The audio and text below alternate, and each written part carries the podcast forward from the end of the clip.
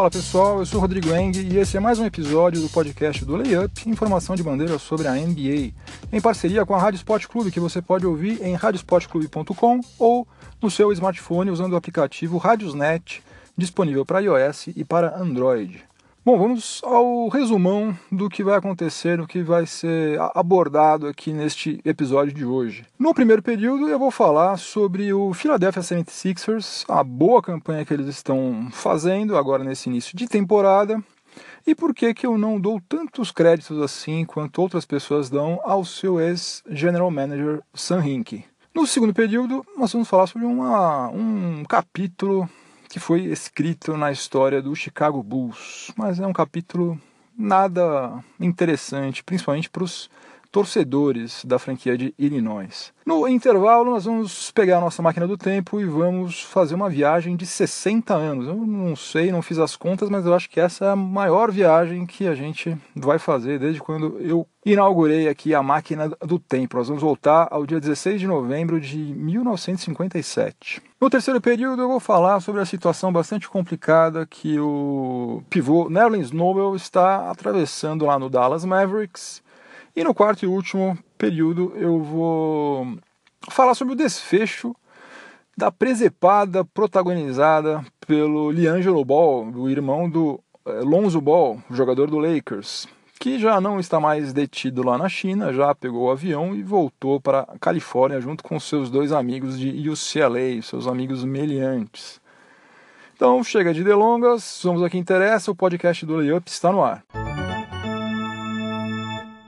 Uma das principais sensações dessa temporada, 2017-2018, tem sido o Philadelphia 76ers, que está ocupando a sexta colocação na Conferência Leste, tem uma campanha de oito vitórias e seis derrotas. Né? Campanha mil vezes melhor do que a franquia apresentou nas últimas três temporadas. E os principais responsáveis dentro de quadra por essa campanha tem sido o calor Ben Simmons, que está com média de 17,8 pontos, 9,2 rebotes e 7,7 assistências, caminhando para ser o Rookie of the Year, né, o melhor calouro da temporada, e também o pivô camaronês Joel Embiid, que está com médias excelentes também, 23 pontos, 11,2 rebotes e quase dois bloqueios por partida. Quando a gente fala sobre esses dois jogadores e as suas boas performances, muita gente traz à tona o nome do general manager Sam Hinkie, o ex-general manager dos Sixers, porque Sam Hinkie foi o arquiteto do atual elenco dos Sixers. Ele praticou aquele tanking, né? aquela estratégia de você ficar fazendo campanhas terríveis consecutivamente para conseguir boas escolhas no draft e com isso montar um elenco forte. Então, muita gente fala bastante sobre ele, enaltece o trabalho dele, é, quando a gente lembra que o Sixers agora está voltando a ser um time competitivo. Então, o pessoal atribui a Sam Hinkie o fato de que o Sixers voltou depois de um longo período a ser um time que merece respeito. Eu, particularmente, apesar de eu é, estar gostando muito de ver esse Sixers jogar, torço por eles, torço para que o time vá longe e tal, mas eu não acho que tenha tantos méritos assim o trabalho do Sam Hink, e eu explico por quê.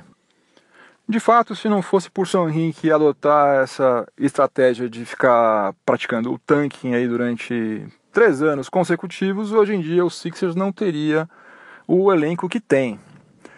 Agora, se você for pensar friamente, qualquer pessoa que não entende absolutamente nada de basquete, NBA, etc., se fosse é, colocada no cargo dele, teria exatamente os mesmos resultados que ele teve. Também faria uma campanha horrível, também ia ficar com escolhas boas. O grande diferencial para você saber se o general manager está atuando bem ou não, nesse caso, é se ele exerceu bem essas escolhas que ele conseguiu. E daí eu acho que ele não fez nada de muito fantástico. Né? É, o maior mérito que ele teve, e isso eu não tiro dele de forma alguma, foi a seleção do é, Joel Embiid. Era um jogador que na época muita gente considerava que tinha um futuro é promissor e tal, mas ninguém esperava que ele virasse esse monstro que ele é atualmente. Né? Um cara que mata a bola de três pontos, é extremamente ágil, forte, dá bloqueio de tudo quanto é jeito. Realmente, nisso ele acertou em cheio, palmas para ele. Mas aí para frente, eu sinceramente acho que ele não fez nada de muito fantástico. Pelo contrário, em 2013 ele selecionou Michael Carter Williams, que foi um, um jogador promissor, começou muito bem e tal, mas depois virou esse jogador medíocre que ele é atualmente, que não cheira nem fede, ninguém faz a menor questão de tê-lo no seu elenco, já está rodando, aí já virou moeda de troca faz tempo. Sendo que ele poderia ter selecionado uh, ninguém menos do que Yannis Antetokounmpo, que tem tudo para ser o MVP da temporada 2017-2018. Depois, em 2015, com a terceira escolha, Sanrin selecionou Jalil Okafor, que é um jogador que está encostado lá agora e eles estão tentando fazer de tudo para ver se conseguem negociá-lo, porque caso eles não façam isso, quando chegar julho do ano que vem, ele pode muito bem ir embora e daí um ano inteiro de derrotas, né? A torcida dos Sixers vendo seu time ser é, destruído nas quadras durante a temporada inteira, vai, não vai ter servido para nada, porque o jogador que eles escolheram está indo embora, sem que eles recebam absolutamente nada em troca. E naquele ano, o Jalil Okafor foi selecionado pelos Sixers na terceira escolha. E o Kristaps Porzingis foi selecionado pelo Knicks na quarta escolha. Ou seja, o Sixers poderia muito bem, hoje em dia, contar com Kristaps Porzingis, Yannis Antetokounmpo, Joel Embiid, Ben Simmons, Dario Saric, um timaço, um time ainda mais forte do que eles têm. Só que justamente para que eles fizessem isso, eles teriam que ter tido um general manager com esse senso aguçado para perceber quem que é realmente o jogador mais interessante de cada é, classe. E ele não fez isso. Ele não fez isso. Ele foi no mais certo, que era o Ben Simmons. Aí ele não dou mérito nenhum a ele, porque qualquer pessoa que entendesse alguma coisa faria exatamente isso. E desperdiçou, entre aspas, duas escolhas. Então tá, tem um aproveitamento aí de um terço somente. Concluindo, eu acho péssimo, sinceramente, que tantas pessoas enalteçam o trabalho do Sam Hink, porque eu não vejo como sendo um trabalho. Eu vejo simplesmente como um cara que ficou usando as brechas, as, olha, as brechas não, uma brecha que havia nas regras para montar um time forte. Agora, isso é um negócio muito mais fácil de ser feito do que, por exemplo, o que o R.C. Buford e o Greg Popovich fazem no San Antonio Spurs há 20 anos. Que faz 20 anos que eles têm um time competitivo, um time que participa de todas as edições dos playoffs, um time que foi cinco vezes campeão, um time que não faz a torcida deles passar vergonha e que também é, eles ainda conseguem usar bem as suas escolhas. Né? Mesmo que seja uma escolha de segunda rodada, 56 escolha, eles não jogam fora. Eles pesquisam, estudam, prospectam e usam bem. Mas é claro que isso dá muito mais trabalho do que você simplesmente montar um time ruim e depois querer que um futuro Hall of Famer caia no seu colo, né?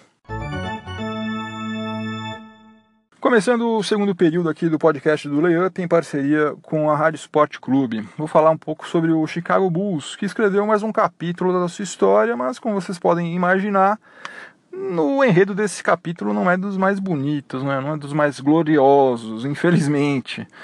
É, o Bulls está com um time terrível, né? talvez até inspirado pelo que o Sam Hink fez lá no Sixers nos últimos anos. O Bulls montou um time fraquíssimo, está fazendo uma campanha terrível e os resultados a gente está começando a ver dentro de quadra. O Chicago Bulls marcou somente 7 pontos ao longo de todo o primeiro período do jogo é, contra o Thunder. Teve um aproveitamento de apenas 12,5% nos arremessos de quadra. Para você ter uma ideia de como a coisa foi feia, se o Thunder tivesse contado somente com as finalizações do Carmelo Anthony, o Thunder teria vencido o primeiro período por dois pontos de diferença, porque o Melo fez nove pontos e todo o time do Bulls fez apenas sete. Desde quando o Bulls foi fundado, em 1967, ao longo de 4.145 partidas, essa foi a menor pontuação da franquia em um primeiro período. Só duas vezes a franquia marcou menos pontos em um período, né? mas daí não foi no primeiro. Em novembro de 93, o Bulls marcou apenas seis pontos no segundo período de um jogo contra o Miami Heat.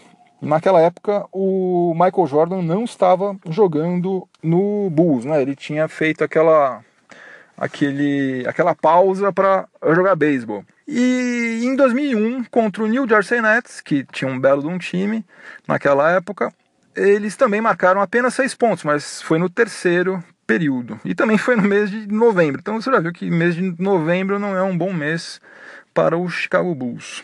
Olha, o Bulls agora ele é o último colocado na Conferência Leste. Ele tem apenas duas vitórias e dez derrotas, sendo que uh, as últimas cinco foram consecutivas, né? Perdeu cinco jogos seguidos.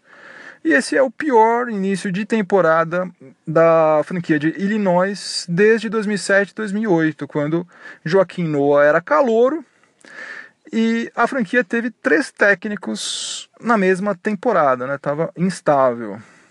Será que vamos ter também troca de técnico? Eu acho que não. Eu acho que é exatamente isso que eles querem. Eles querem fazer uma campanha ruim. Fred Hoiberg está fazendo isso, então ele vai ficar lá até o final. Falando em marcas históricas aqui, uma outra que foi atingida recentemente, mas essa aí foi positiva, foi alcançada pelo Atlanta Hawks na vitória em casa sobre o Sacramento Kings. Dá uma passadinha lá no layup.com.br que eu escrevi uma matéria sobre esse, sobre esse feito aí do Atlanta Hawks, que apesar de também estar tá fazendo uma campanha horrorosa, tá também com um time terrível, conseguiu quebrar um recorde é, que é vencer uma partida pela maior margem de pontos em toda a sua longa história. O Hawks está aí também na ativa desde 1949, né? faz um tempão, e agora eles conseguiram contra o Sacramento Kings é, vencer um jogo pela maior margem de diferença em toda a sua história.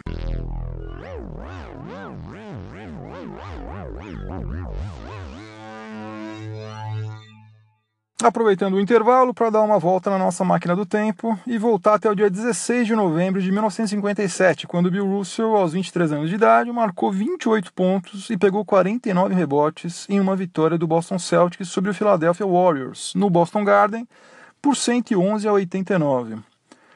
Mas o mais incrível de tudo foi que Bill Russell pegou 35 rebotes apenas em uma das metades da partida, que é um recorde absoluto da NBA até hoje. Eu não consegui é, descobrir em uma fonte confiável se ele fez isso nos dois primeiros períodos ou se foi nos dois últimos períodos. Se você, por algum acaso, souber, tiver alguma, coisa, alguma fonte confiável para a gente confirmar isso, por favor, entre lá no layup.com.br e me ajude. Alguns anos mais tarde, no dia 5 de fevereiro de 1960, Bill Russell pegou 51 rebotes contra o Cincinnati Royals, que é o atual Sacramento Kings marca que acabou se tornando o seu recorde pessoal.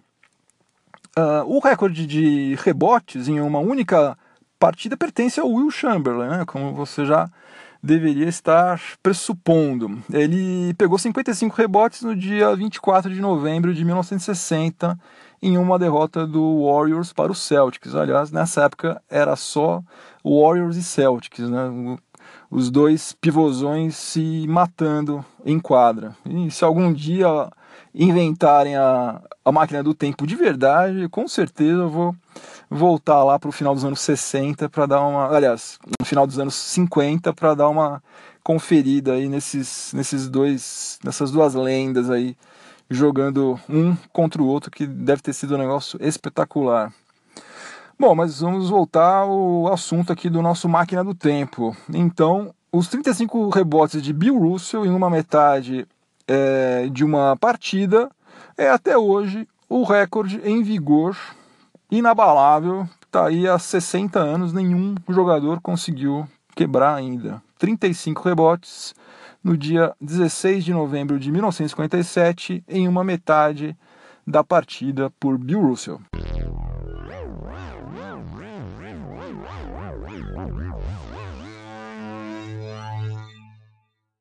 Voltando agora para o terceiro período do podcast do Layup, em parceria com a Rádio Sport Clube, para falar sobre Nerlens Noel, o pivô do Dallas Mavericks, que está passando por uma situação meio esquisita lá, na qual ele mesmo se meteu, né? Tá, vamos ser sinceros.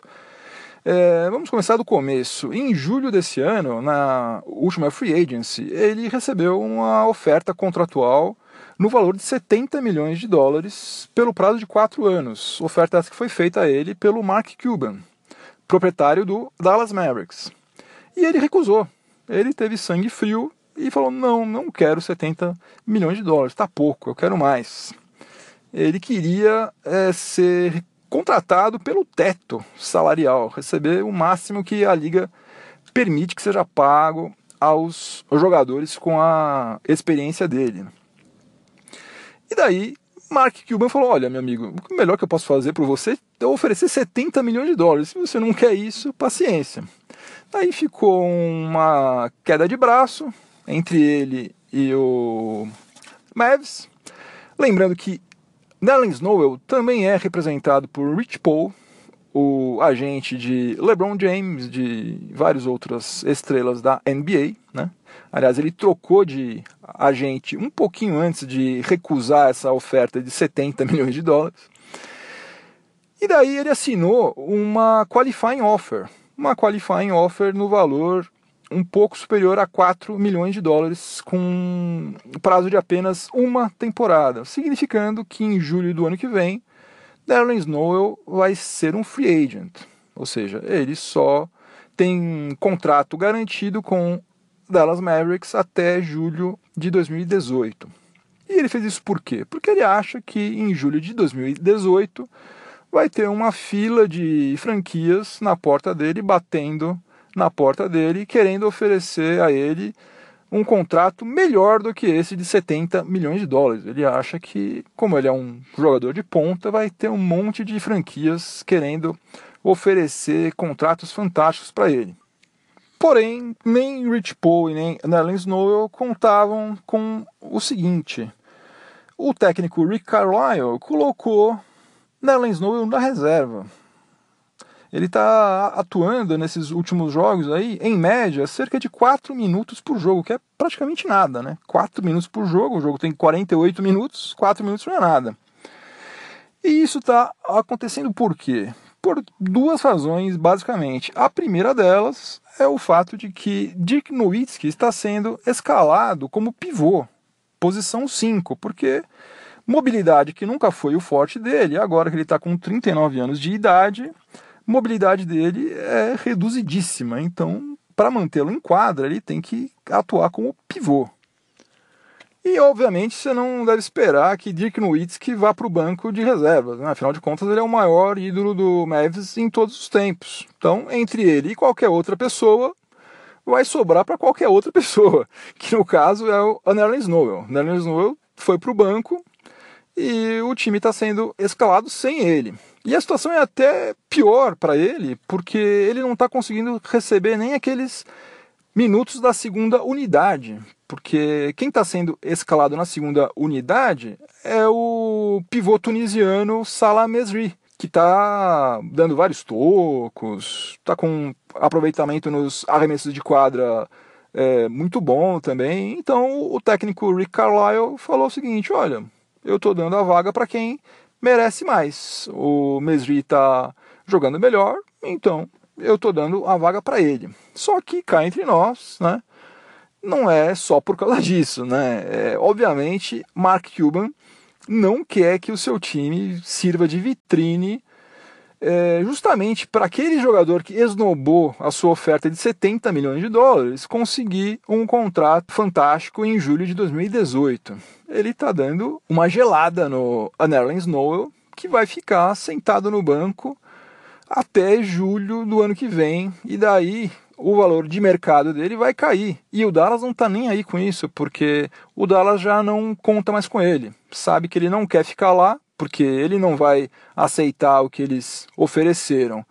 E, por outro lado, eles também não vão querer pagar o que ele quer receber, então o Dallas Mavericks já nem conta com ele. Está lá como um reserva de luxo.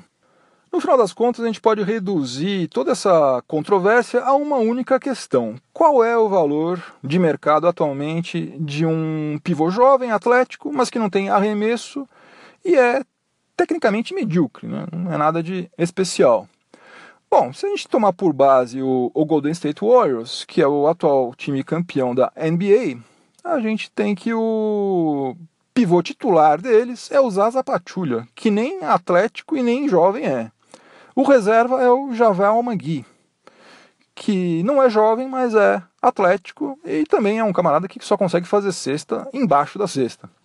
Esses dois aí juntos, eles recebem 6 milhões de dólares por ano, somando o salário de ambos dá 6 milhões de dólares por ano. Ou seja, bem distante, mas muito distante de quanto o nosso Nerlens Noel está querendo receber. Aí a gente pode passar para o Boston Celtics, que é atualmente o time com a melhor campanha na liga. O Boston Celtics tem apenas um jogador que daria para a gente comparar mais ou menos ao Anellen Snowell, mais ou menos, bem mais ou menos, que é o Aaron Baines. Aaron Baines não é atlético, aliás, não é atlético não, ele não é tão ágil, né, vamos dizer assim. Ele é parrudo, forte pra caramba, pega rebote, dentro do garrafão, o cara é um monstro mas ele não, também não tem técnica, não tem arremesso de média a distância e tal. E ele está recebendo 4 milhões e 300 mil dólares na atual temporada, também muito menos do que Nerlens Snow pretende receber. E um outro time que a gente também pode é, tomar como referência é o Cleveland Cavaliers, né? porque apesar de ter começado muito mal a temporada atual, Afinal de contas, eles ainda são um time que é, disputaram as três últimas finais da NBA, um time fortíssimo, com vários nomes de peso aí, não dá de uma hora para outra a gente desconsiderá-los. E lá, sim, lá a gente encontra um pivô que é jovem, atlético e tecnicamente é, fraco, que é o Tristan Thompson. E ele assinou um contrato excelente, um contrato de 82 milhões de dólares pelo prazo de cinco anos. Uh, agora tem um pequeno detalhe: Tristan Thompson também é agenciado por Rich Paul.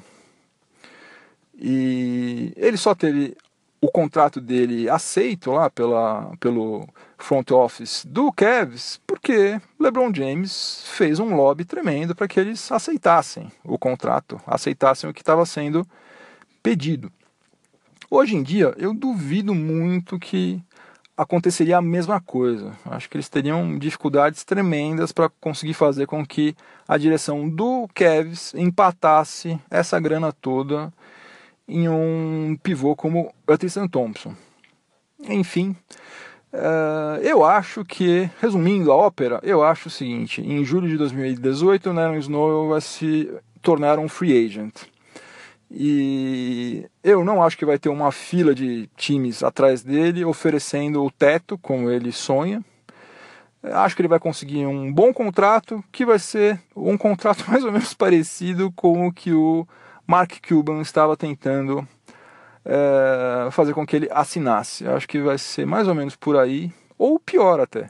De toda maneira, é uma pena que um cara jovem como ele, que está no auge da sua forma física, eh, vá passar os próximos meses sentado no banco vendo os outros jogarem, quando ele poderia estar tá em quadra todas as noites jogando em torno de 25 minutos por jogo, algo assim. Mas Rich Paul deve saber o que ele está fazendo, né? Vamos conferir se ele é, estava certo ou errado em julho de 2018. Passando agora para o quarto e último período do podcast do Layup, em parceria com a Rádio Sport Clube, para falar sobre o desfecho daquela presepada protagonizada por Liangelo Ball na China. Liangelo Ball, que é irmão de Lonzo Ball, jogador do Los Angeles Lakers.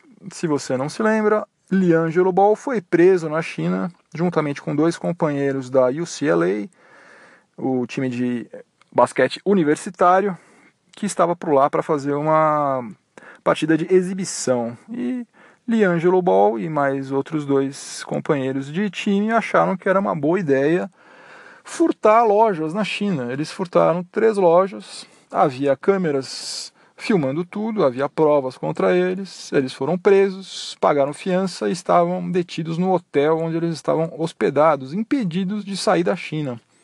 E daí o presidente Donald Trump, como eu havia comentado no final do episódio anterior, foi contatado e pediram a ele, eu não sei exatamente quem foi, deve ter sido a própria UCLA, pediu para ele que intercedesse, afinal de contas ele estava lá na China. E falou com o governo chinês, pediu para que eles liberassem os três meliantes. E assim aconteceu, eles foram liberados, poderiam ficar em cana até 10 anos na China por esse, por esse crime mas foram liberados, pegaram um avião, já estão na Califórnia. Quando eles chegaram lá, eles deram depoimentos públicos, né? Na verdade, não foi nem entrevista, né? Porque não houve perguntas. Eles apenas pediram desculpas, reconheceram que de fato haviam furtado e ficou tudo por isso mesmo.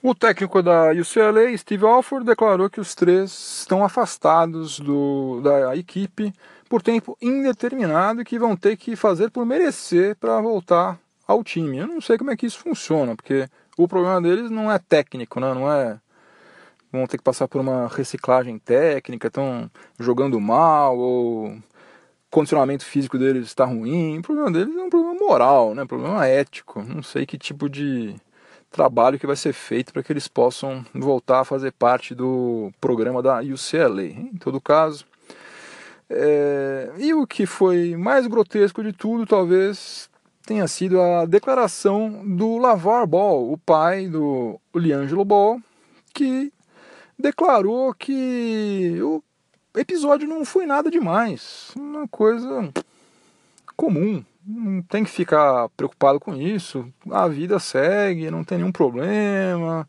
E deu até entender que o filho dele deveria voltar a jogar já ontem, que isso aí não foi nada, bola para frente, vamos continuar a vida. Que é um negócio, no mínimo, muito estranho, né? Uns padrões de moral e de ética aí estão meio bagunçados na cabeça tanto do filho pelo, quanto desse pai aí também. Esse lavar bola, achar que o filho dele furtar é um negócio normal, é no mínimo estranho, né? Boa sorte ao Lakers que, pelo visto, se meteu numa fria aí com essa família Ball. Fim de jogo, não tem prorrogação. O podcast do Layup termina aqui. Se você quiser me ajudar a fazer este podcast, mandando perguntas, dúvidas, sugestões, críticas, seja lá o que for, entra no site do layup.com.br e me manda uma mensagem por lá. Se você estiver ouvindo este podcast é, na Rádio Esporte Clube, continua sintonizado que vem mais informação esportiva na sequência para você. Se você estiver ouvindo em alguma plataforma de podcast, por favor, avalie positivamente o podcast do Layup, que isso vai me ajudar bastante.